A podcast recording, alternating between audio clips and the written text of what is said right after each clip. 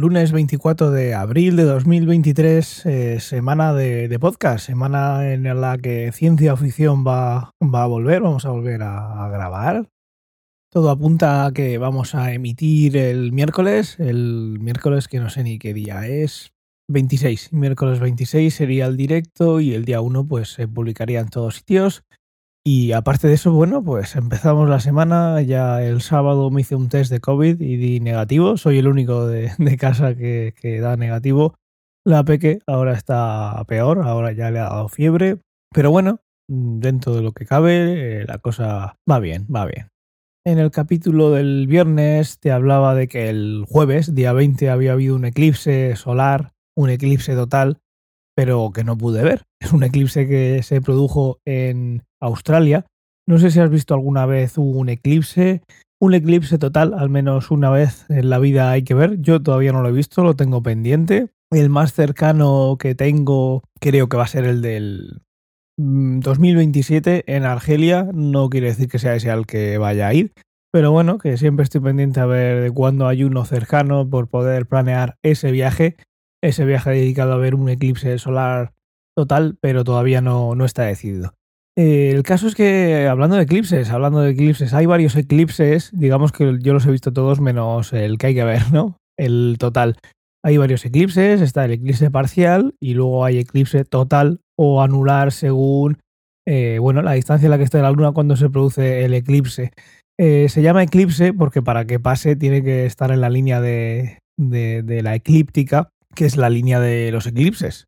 ¿Qué fue antes, el huevo o la gallina? Pues aquí claramente se puso esa línea como la de la eclíptica, porque cuando el Sol, la Tierra y la Luna, coincide que están ahí, en este caso el Sol y la Tierra, pues se consideran fijos, pero cuando la Luna también está en esa línea aparente, pues se pueden dar, se pueden dar eclipses. Em, es una, elipse, es la órbita de la Luna como la de la Tierra, y eso hace que no siempre eh, la Luna tenga el mismo tamaño. Una cosa es que cuando amanece o anochece parezca que la luna se ve más grande, pero eso es un efecto psicológico. Aquí estamos hablando de algo físico, que la luna esté más lejos o más cerca. Eh, hay un vaivén de unos cuantos miles de kilómetros. Si el eclipse, cuando se va a producir eh, esa alineación entre la Tierra, la luna en medio y el Sol, cuando se va a producir eso, si la luna está en su punto más lejano, o a partir de cierto punto, el disco de la luna va a ser menor que el, disco del Sol y se puede producir un eclipse anular. Si no se produce ni un eclipse total, que se tapa entero, ni se produce un eclipse anular, pues se habla de un eclipse parcial.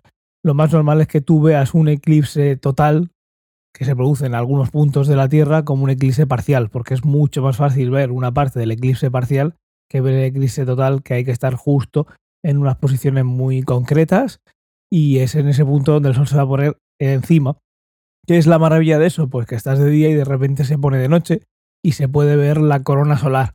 La corona solar es la atmósfera del Sol y es algo muy curioso porque si el Sol está a 5700 grados o así, eh, Celsius, la cosa es que esa, esa atmósfera llega a estar hasta 2 millones de grados.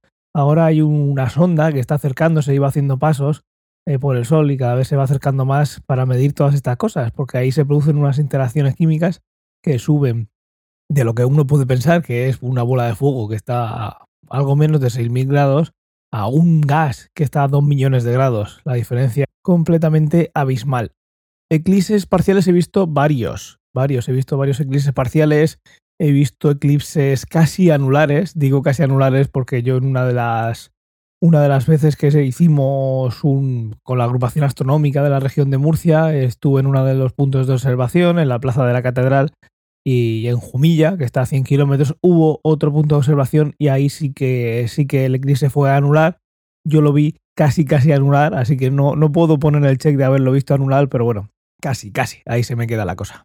Parciales no es muy común, pero es bastante, bastante mal común que un eclipse total o anular. De esos he visto varios, ya ni me acuerdo de cuántos. Uno dio la casualidad que estaba en un congreso en, en Arizona y de repente pues eh, en el sitio donde estábamos, que además es una universidad muy, muy famosa de óptica, pues obviamente sacaron telescopios y en querías iba pasando, acercando por ahí para, para verlo cómo iba. Eclipses de luna sí que es normal que hayas visto, porque un eclipse de, de luna, literalmente cuando se produce, que también hay parciales y totales, pero es mucho más fácil que, que, que se llegue a hacer total, digamos. El caso es que cuando hay un eclipse de luna se ve en medio globo terráqueo, se ve en medio planeta, no es lo mismo que un eclipse de sol. Los eclipses de sol, pues si no vas cazándolos, si da la casualidad de que donde vives hay uno total, pues una casualidad tremenda. ¿Qué es lo que más suele pasar? Pues que de repente hay un eclipse parcial y igual lo puedes ver un ratito, cuando amanece, cuando anochece y pillas un trozo o simplemente durante el día pues se va poniendo la luna eh, tapando un cachito de, del sol y está, está muy chulo, es un evento más, digamos, más ordinario, pero bueno, eso te lo digo yo que he visto bastantes de esos. Quien haya visto un montón de eclipses totales dirá, pues mira, eh, estoy viéndolo, es espectacular y voy a ir siguiendo, yendo de un sitio a otro a verlo, pero bueno, que ya he visto unos cuantos. Pues así estoy yo con los parciales, pero bueno, que si no has visto alguno, en algún momento lo verás y no vas cazando un eclipse total, que esos son, como digo, más complicados. Hablé de cómo ver el sol en su día en, en otro podcast, lo tienes por ahí, fue el episodio 17 titulado Explorando el Sol en Space Weather, lo tienes para poder escuchar, pero el caso es que en estos eventos siempre se suele ver a simple vista con unas gafas, aunque siempre va a haber alguien con un telescopio o especial o adaptado con un filtro en, la entrada del telescopio para poder, para poder verlo. ¿Vives en Australia y has podido ver este del jueves pasado? Eh, ¿Has tenido la oportunidad de viajar buscando ese eclipse y me lo quieres contar? Pues como siempre, eh, lo puedes dejar en todos los sitios que hay, pero el que siempre te voy a decir aquí es t.me barra ciencia o ficción los demás también los tenéis en, la página web, en cienciaficción.com o en cualquier red social o en cualquier sitio que me podáis encontrar. Pues nada más por hoy, que vaya muy bien el lunes, un saludo y nos escuchamos mañana. Chao, chao, chao.